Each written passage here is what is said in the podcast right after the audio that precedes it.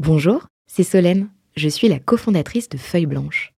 Le podcast que vous apprêtez à écouter est produit par notre agence. Nous sommes producteurs de médias d'inspiration pour les entrepreneurs et créateurs de contenu de marque. Vous avez un projet de création de contenu? N'hésitez pas à nous joindre sur un café at feuilleblanche.com. En attendant, bonne écoute 40 nuances de. Next 40 comme vous ne l'avez jamais entendu, animé par Olivier Mathieu et Thomas Benzazon. Bienvenue dans la seconde partie du 40 nuances de Next, le podcast dédié à Olivier Goua, le CEO, le patron de October. Dans cette deuxième partie, on va s'intéresser, Olivier, à la personne que tu es, à ton caractère, mais aussi à tes motivations, ce qui t'inspire. On appelle aussi cette partie sur le canapé. Allez, relaxez-vous. Et maintenant, on parle de vous Donc on va t'allonger, tu vas fermer les yeux et on va parler de ta vie, ton œuvre, ton enfance. Alors, il faut quand même préciser aux auditeurs qu'il est 9h41 et, et, et 5 secondes. je, je, je, pense que j'ai encore, je suis pas sûr d'avoir le bon niveau d'énergie pour m'allonger sur le canapé. Mais allons-y, tentons, tentons. Ne, ne, ne te rendors pas s'il te plaît. Ah non, je veux pas m'endormir, là, je suis un peu trop Non, mais il, il s'agit pas vraiment d'aller sur le canapé, je te rassure, tu peux rester, euh, tu peux rester. Je peux rester sur mon tabouret.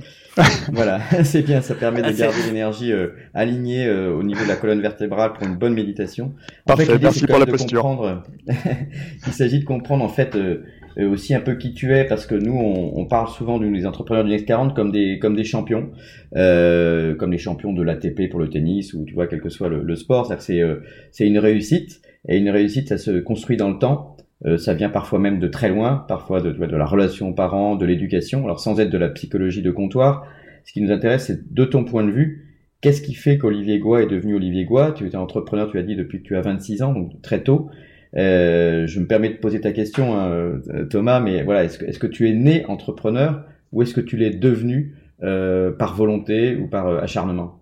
Alors, euh, d'abord, j'avais une vraie volonté d'être entrepreneur. Euh, c'est quelque chose que depuis très longtemps, j'avais envie de, j'avais envie de, mener ma propre barque. Euh, c'est quelque chose d'assez clair et qui était, qui ce, pourquoi j'ai commencé aussitôt à être entrepreneur, parce que aussi je, pense que j'ai fait un constat assez euh, lucide à la sortie de, des études. Je n'avais pas fait une école. Alors, désolé pour pour eux si tu me demandes après quelle école j'ai fait, euh, mais pas une école extraordinaire, ce que j'appelle extraordinaire. Je n'ai pas fait ni Polytechnique, ni HEC, ni l'ESSEC. Euh, et, et, et, donc. Mais que fais-tu au Next 40 et Voilà, voilà c'est un peu la honte. Euh, mais, mais, mais donc, je, je, me suis dit assez tôt, si je vais travailler dans une grande structure, en grand groupe, à qualité égale, justement ou injustement, peu importe, euh, d'autres me passeront, me passeront devant. Donc si vraiment je veux tracer ma voie sans avoir ce sujet des études qui revient sur le tapis sans cesse et qui te poursuit euh, jusqu'à jusqu'à 40 ou 50 ans, euh, ben, autant partir autant qu'entrepreneur, surtout que c'est toujours ce que j'ai voulu faire. Et donc, ça, c'est l'avantage euh, de, de, de, de, la jeunesse aussi. À 26 ans, me sentant euh, euh, totalement indestructible et, euh, et, et n'ayant aucune conscience du danger, je, je, me suis lancé sans crainte dans l'entrepreneuriat, sans savoir à quoi je devais m'attendre. Et puis, et puis, ça a été très compliqué parce que, parce que j'avais très mal analysé les choses. Mais, mais, mais, mais, mais à, force de, à force de ténacité, c'est passé. La preuve, on contre... est encore là 20 ans après. Oui, mais quand, quand à 40 ans, tu relances une autre boîte, là, tu es conscient du danger.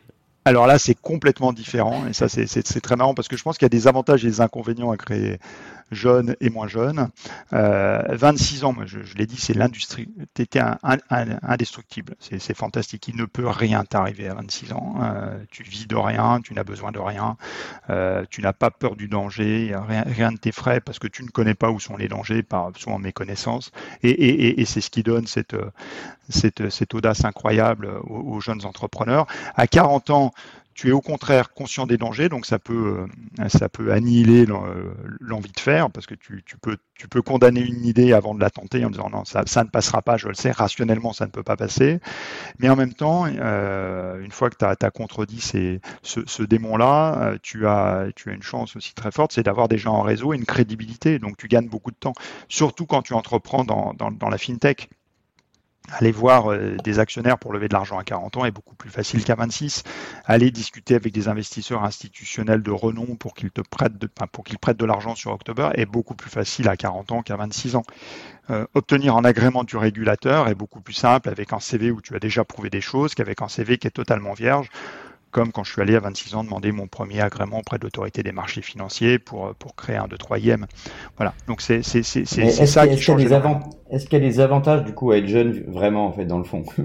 Moi, moi, moi, je pense qu'il y en a un, c'est que rationnellement, j'aurais jamais dû lancer un, un 2-3e euh, à 26 ans parce que rationnellement, si je regardais les choses, je ne connaissais pas mon réseau de distribution, je ne connaissais pas la réglementation, euh, je ne connaissais rien à l'investissement par définition.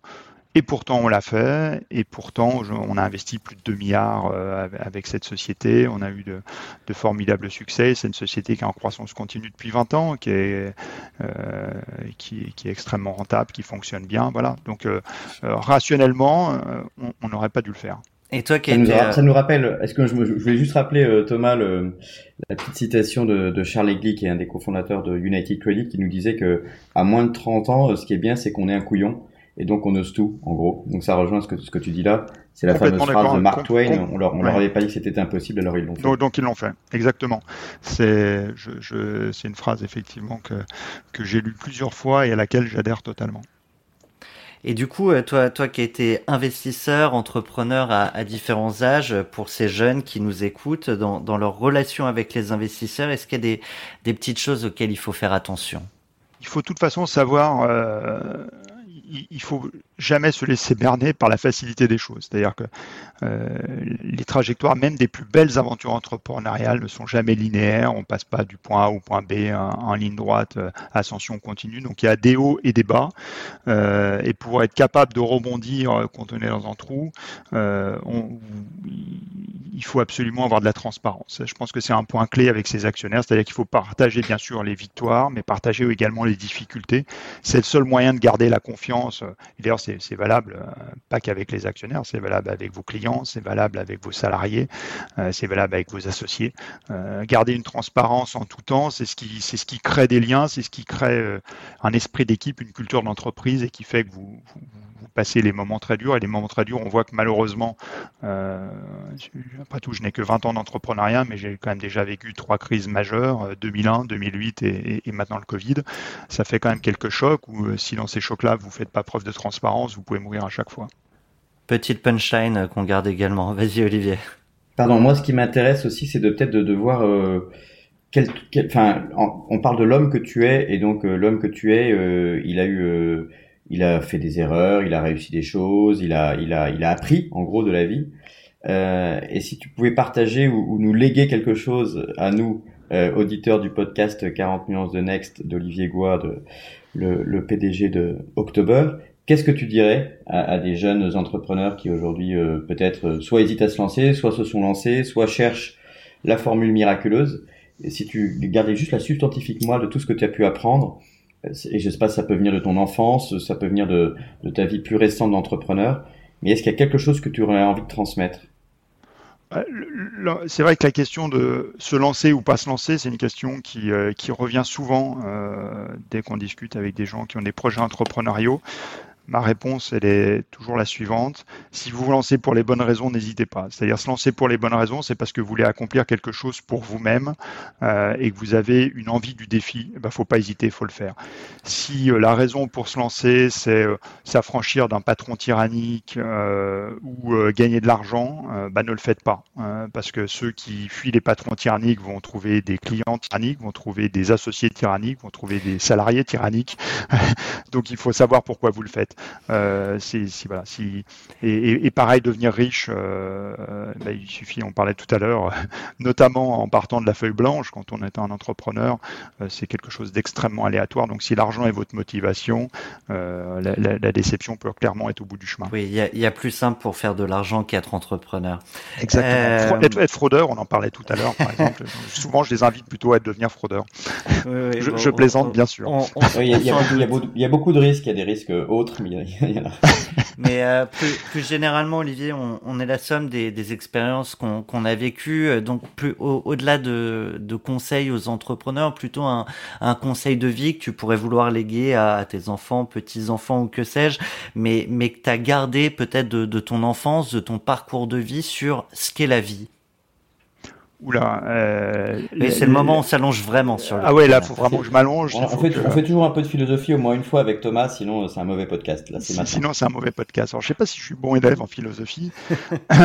Néanmoins, là-dessus, je suis un peu old school. Euh, je crois énormément à la valeur, euh, à leur travail, et ça, j'essaie de l'inculquer à fond euh, à mes enfants. Euh, c'est-à-dire que je, ne crois pas et je ne crois pas aux, réussites faciles et aux, réussites sans sacrifice.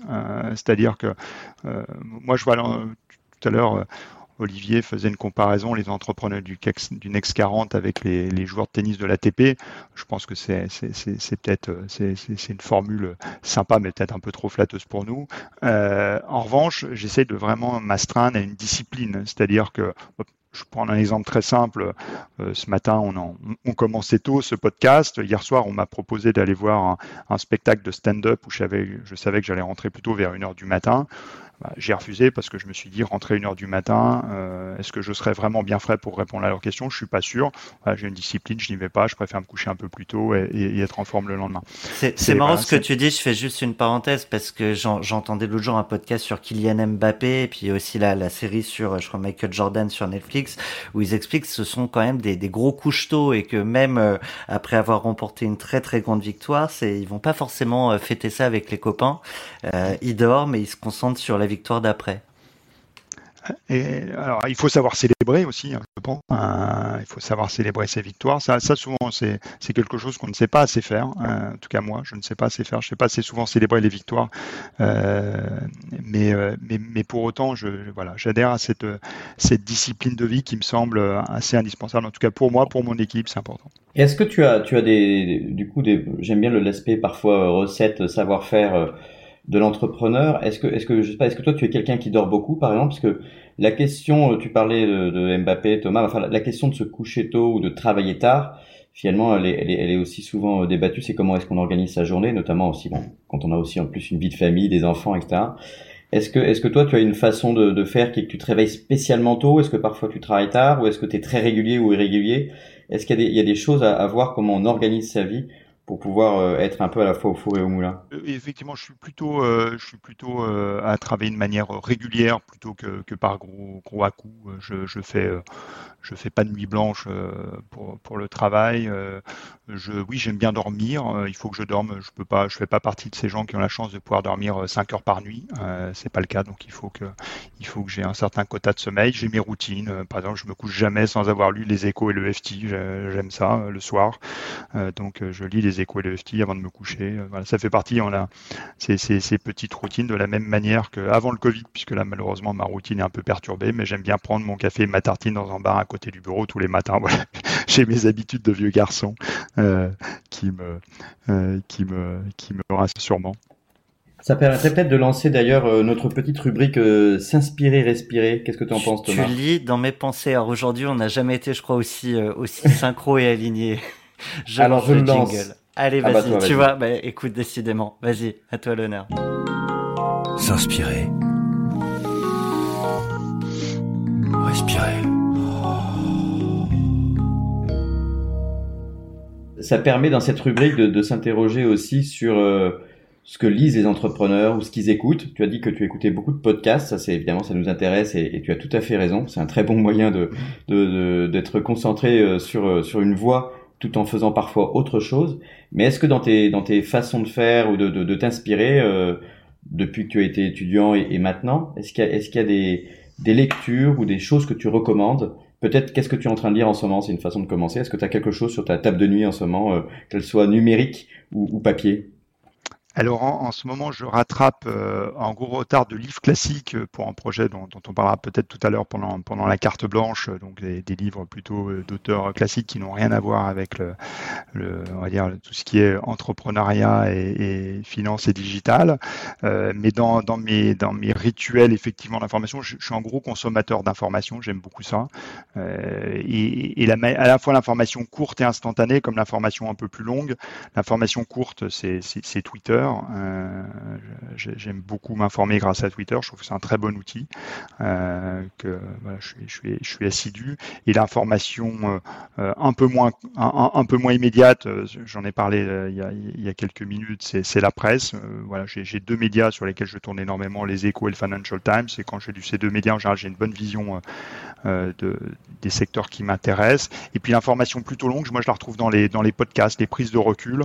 J'aime beaucoup les podcasts euh, je pense qu'on a le droit de citer les podcasts confrères euh, ici, mais euh, je, suis assez fanat, je suis assez fanat, par exemple, de Génération Do It Yourself.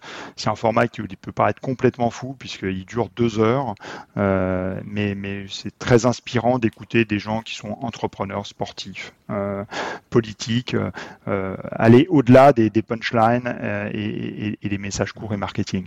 Voilà, j'aime beaucoup cette, source d'information. Et on, les salue.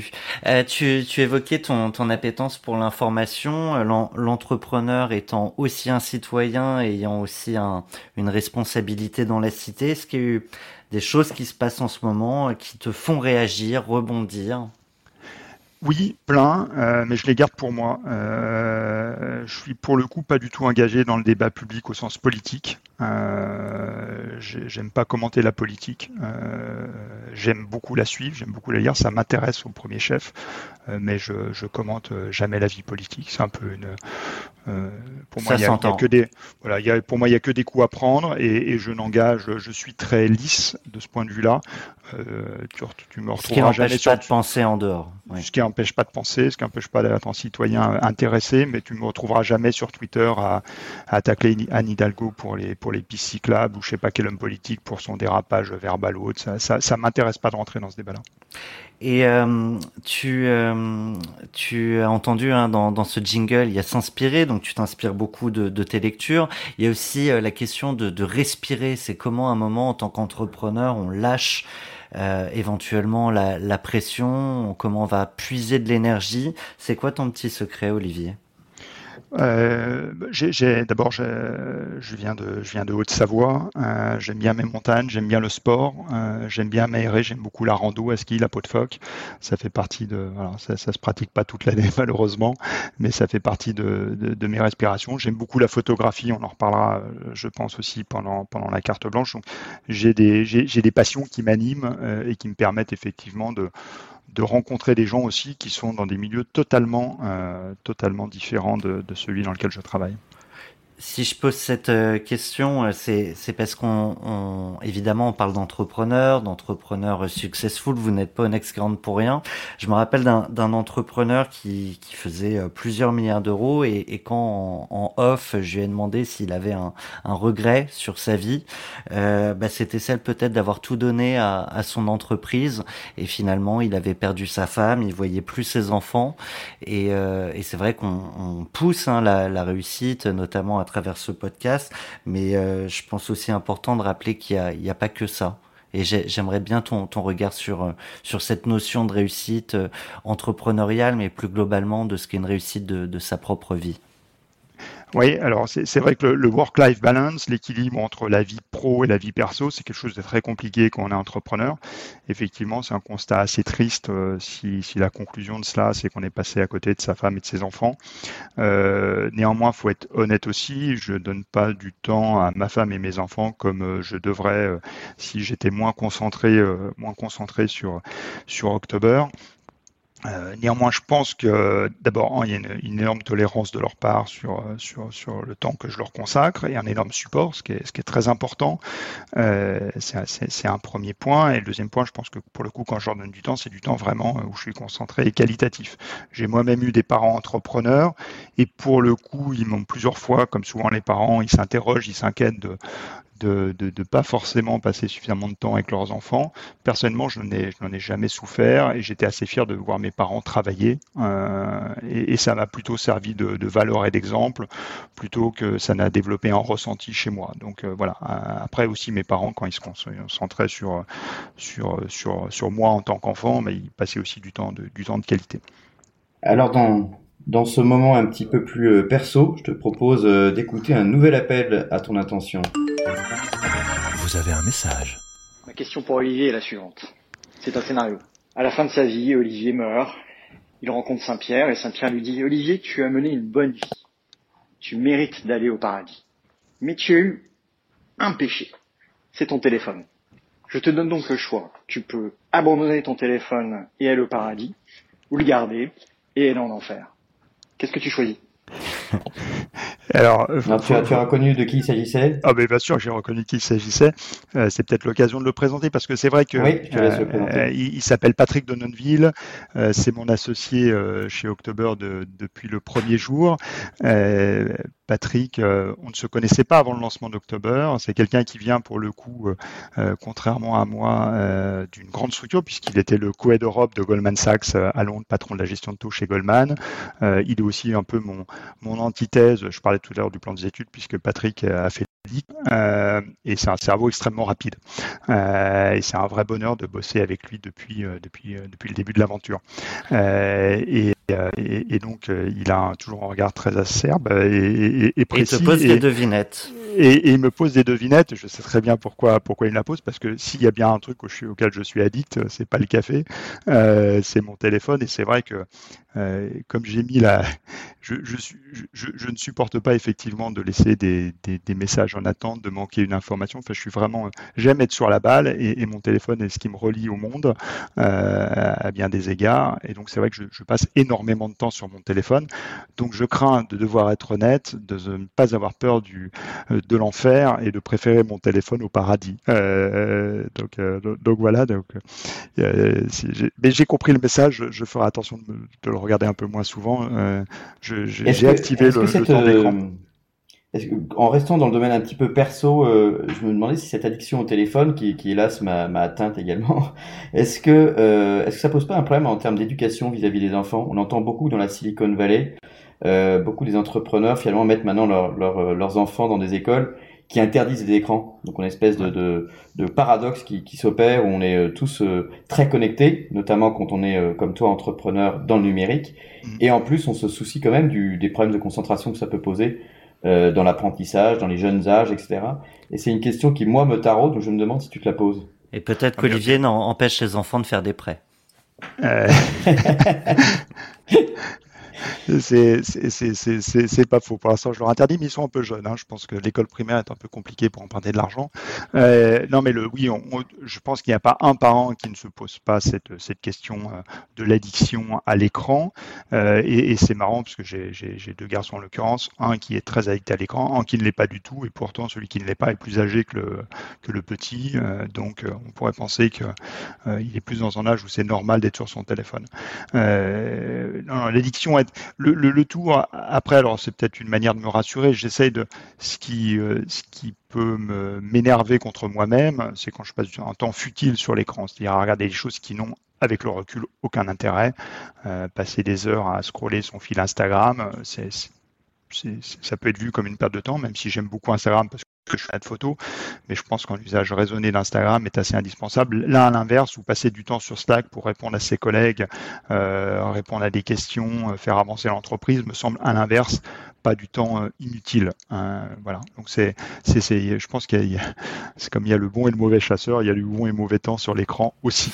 Euh, et après, j'ai, à, à, à, titre personnel, effectivement, je ne peux que constater l'envolée de mon temps passé sur l'écran, mais malheureusement, euh, c'est un mal de notre société et j'aurais de la peine à aller contre. Il y a le bon, le mauvais chasseur, le bon et le mauvais temps. Il y a peut-être aussi la bonne claque ou la mauvaise claque, sans transition. J'espère que tu t'es pas fait trop mal à distance avec ce jingle. C'est donc le moment de la claque, une claque que tu as vécue, peut-être qui t'a forgé, qui t'a marqué et que tu souhaites partager avec nous. Oui, bah, je, vais, prendre alors des, des claques. Faut être clair, hein, en 20 ans d'entrepreneuriat, il y en a eu, il y en a eu beaucoup. Je vais prendre la, la, première claque qu'on s'est pris sur euh, sur October, qui a été euh, assez fondatrice en fait. Euh, c'est-à-dire que quand on a créé l'entreprise octobre 2014, c'est parti très vite, très bien. Avec Patrick, on avait les bonnes recettes, les bons réflexes, tout a bien avancé jusqu'à un moment où on s'est pris notre première fraude. mais la première vraie fraude, c'est-à-dire qu'on a prêté 500 000 euros à une entreprise on les a déboursé l'argent, ils ont reçu cet argent, ils ont même fait semblant de commencer à nous repayer les premières échéances, et on s'est aperçu que c'était euh, une faute, c'est-à-dire on s'est fait aperçu, aperçu très jeune, très vite, dans la vie de l'entreprise, qu'on avait fait perdre 500 000 euros euh, à nos euh, à nos prêteurs. Et là se pose une question, voilà, qu'on parlait tout à l'heure, la, première crise, d'abord une panique effroyable en disant comment on va annoncer ça? Est-ce qu'on doit euh, mettre la merde sous le tapis pour parler vulgairement? Est-ce qu'on doit être transparent dans la communication? Comment est-ce qu'il faut faire, etc. Et là, là, c'est important de revenir au basique. On a joué la transparence à fond. C'est-à-dire qu'on a expliqué ce qui s'était passé à nos prêteurs. Inutile de dire qu'ils étaient, qu'ils étaient furax. Hein. Euh, surtout que nous, les prêteurs, ils sont particuliers. Donc, quand on, diffuse une information comme ça, euh, elle, elle, se répand extrêmement vite. Et on a essayé à la fois d'être transparent et d'être extrêmement pugnace. C'est-à-dire qu'on n'a pas voulu euh, dire, bon, voilà, on s'est fait avoir, on s'est fait avoir. On est allé combattre extrêmement fort les, les fraudeurs et on a mis vraiment toutes nos forces dans ce combat. Là, là pour le coup, jour et nuit, là, tu parlais tout à l'heure du rythme de travail. Là, on a mal dormi plusieurs nuits de suite et parce qu'on bossait comme des fous pour les combattre. Et on a fini non seulement par récupérer nos 500 000 euros, faire mettre ces personnes en prison, hein, et finalement gagner la reconnaissance de, nos prêteurs, de ceux avec qui on avait été capable d'être transparent, en disant voilà, on a un problème, on vous l'a avoué, en même temps on a résolu ce problème.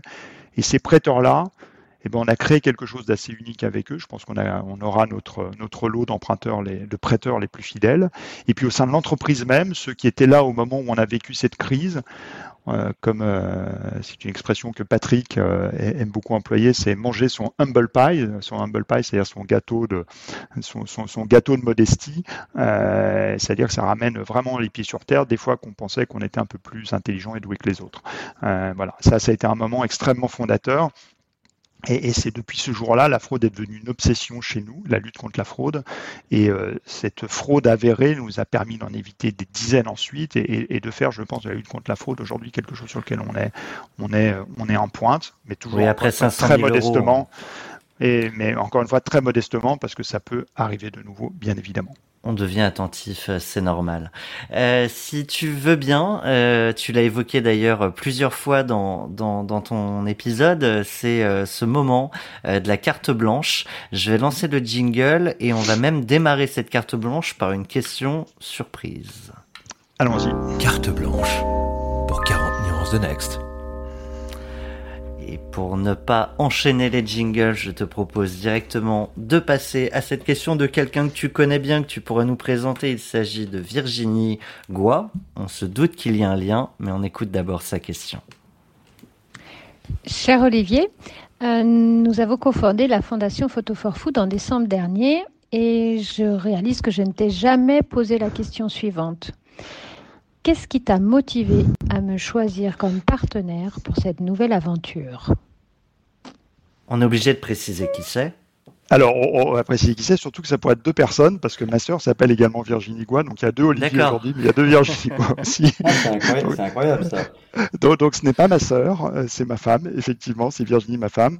Euh, J'ai des questions compliquées là, ils m'ont gâté. Hein. Entre Patrick, euh, question existentielle, une question de Virginie, ça sent la question glissante. Oui, surtout que attention à ce que tu vas répondre. Ça, ça ah peut ouais, compromettre beaucoup de choses.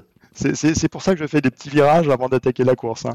Euh, non, non. Euh, alors, pour, pour, répondre plus sérieusement, la réalité, effectivement, on, on a créé avec Virginie une fondation euh, qui s'appelle Photo for Food. Je vais, je vais expliquer ce que c'est dans, dans, dans, quelques minutes. Euh, mais effectivement, pourquoi euh, ah bah, donc, au, au, au, même moment, excusez-moi, hop, c'est moi qui ai mon, mon téléphone qui sonne. Euh, pourquoi, pourquoi on a créé ça ensemble, c'est que je sentais en fait que c'était la, bonne conjonction d'une idée qui, venait en effet de moi et d'une envie de changement professionnel pour Virginie. Elle avait envie effectivement de donner plus de sens à ce qu'elle faisait et ça correspondait donc parfaitement à ses aspirations. Et, puis surtout l'autre point fort, la raison pour laquelle je suis ravi de le faire avec Virginie, c'est que quand on crée une équipe au démarrage, le plus important c'est la confiance et de connaître les gens avec qui on travaille. C'est-à-dire que forcément, euh, travailler avec sa femme après 20 ans de vie commune, euh, on, sait avec qui on part euh, dans le projet. Donc savoir avec qui on part, savoir qu'on est en confiance, savoir que c'est la bonne personne, c'est clé. Et ça, je me permets de faire une, petite digression sur le sujet.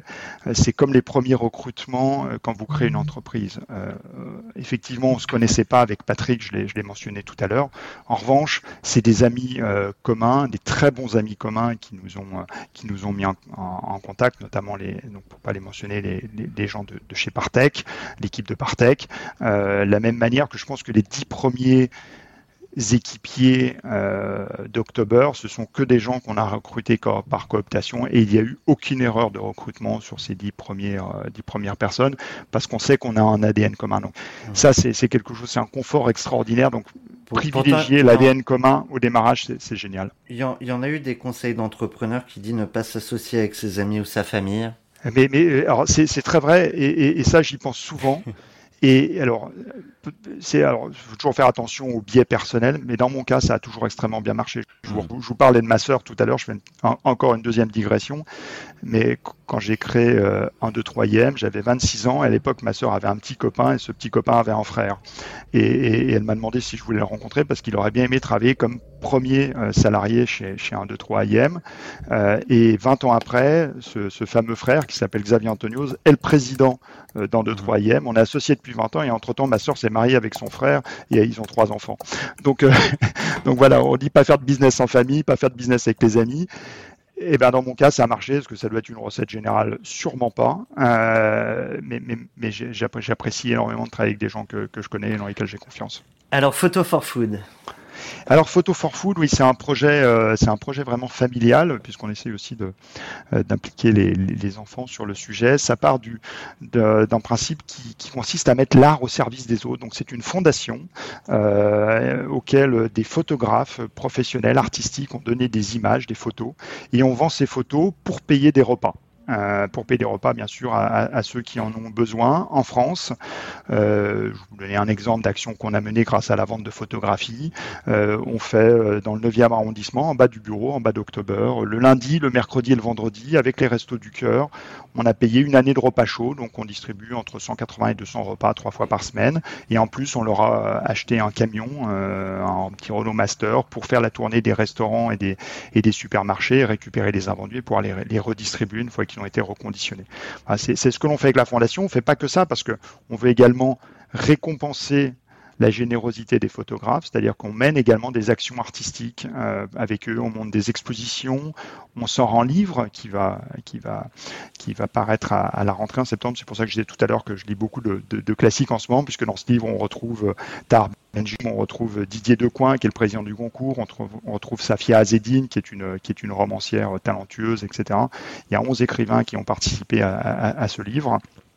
Donc on, leur rend cette, cette, générosité en leur donnant de la visibilité et on a une chance extraordinaire, c'est qu'on a pu faire abriter cette fondation euh, par l'Institut de France. Donc l'Institut de France, pour ceux qui ne connaissent pas, c'est la maison mère des, des cinq académies, l'Académie française et des beaux-arts notamment, qui nous intéressent au premier chef vu, euh, vu le, le, métier de, le métier de la fondation.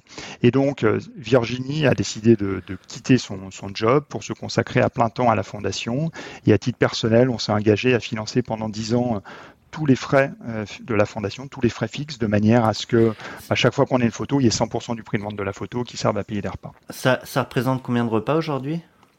Alors aujourd'hui, on a, on a servi euh, quelques centaines de milliers de repas.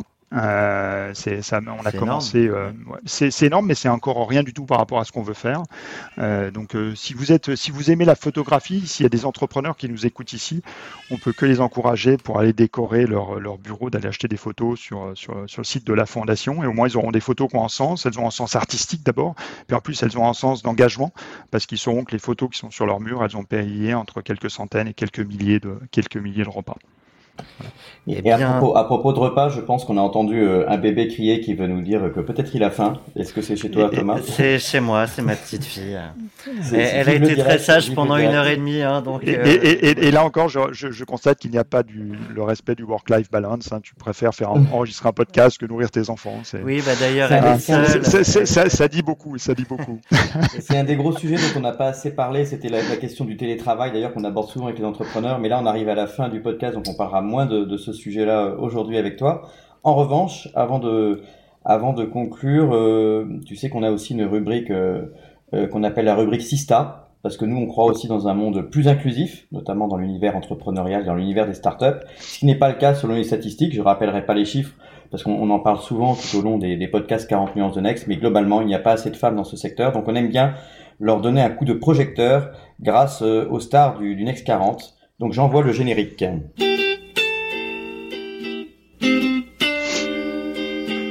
Donc euh, le principe, c'est de, te donner la parole, de mettre en lumière euh, une entrepreneur ou entrepreneuse, euh, et on ira ensuite lui poser une question de ta part. Donc de, qui s'agit-il? Alors, avec plaisir, j'ai envie qu'on mette en lumière Marilyn Perronnet, qui est qui est la fondatrice de Digital. Digital, c'est une école, la première école du numérique en fait pour pour, les enfants de, de, de 5 à, à 17 ans. Euh, ils enseignent le numérique dans les écoles. Alors la raison pour laquelle j'ai envie de mettre Marilyn euh, en avant, c'est que ça touche plein de sujets qui me tiennent à cœur. Bien évidemment, euh, la pensée informatique, le, la technologie, l'éducation et, et, les enfants. Et puis on rajoute par-dessus cela que c'est une, une entrepreneur extraordinaire et pleine de valeurs. Euh, voilà qu'on parlait de c'est d'entreprises à mission, d'entreprises qui veulent avoir un impact euh, sur, euh, sur le monde. Je pense que Digital fait vraiment partie de, ces entreprises-là. Euh, donc je suis très content qu'elle puisse développer bien mieux que je ne le ferais son, son, son business, son métier. Et du coup, si tu devais lui poser une question, ah pardon, je ne savais pas que je, je, je, ne sais pas que je vais lui poser une question. Alors la, la, question, c'est une fan mais inconditionnelle d'Elon Musk, Marilyn, mais vraiment inconditionnelle. Euh, elle prend sa défense euh, quoi qu'il dise. Donc je voudrais savoir d'où vient cette passion immodérée pour Elon Musk. Ça m'intéresserait. Est-ce qu'elle enverra des enfants sur Mars? Bonne question. eh bien, euh, donc la question, la question sera posée par Solène. Ah, excuse-moi Thomas, c'est peut-être ce que tu allais dire. Euh, mais la, la, question sera posée par euh, Solène Etienne, qui est notre notre associé et qui euh, joue le rôle d'envoyé spécial. Et donc, euh, à la suite, maintenant qu'on atteint la, la, la, fin de ce podcast, on va on pourra lui laisser la parole juste après. moi, je voulais surtout te remercier, mais peut-être que Thomas, tu voulais ajouter quelque chose avant cette conclusion. Eh bien non, c'était exactement ça. En plus, j'en suis sûr, le tabouret commence au bout d'une heure et demie à être particulièrement inconfortable pour Olivier. Euh, et le plaisir d'être avec vous a effacé les douleurs, euh, les douleurs du tabouret. Donc euh, non, non, je, merci beaucoup. C'était très plaisant de discuter avec vous, et, et j'espère qu'il y a eu quelques informations utiles pour ceux qui nous écoutent. Complètement. Et, moi, j'ai moi, j'ai trouvé ça très très inspirant. Je, je fais mon, mon, petit commentaire perso, mais c'est vrai que j'ai bien aimé comment on a, on a pu passer de, de, choses très très business, un peu les, les, trucs et astuces de l'entrepreneur, mais aussi un regard sur la société, le monde de la finance avant de passer par, euh, par euh, les, questions un peu plus personnelles et le plaisir de, de pouvoir recevoir euh, même ta femme dans le, dans le podcast. C'est ça, 40 nuances de Next. Un grand merci à toi, Olivier, et on passe tout de suite la parole à ta sista, Marilyn Perronnet.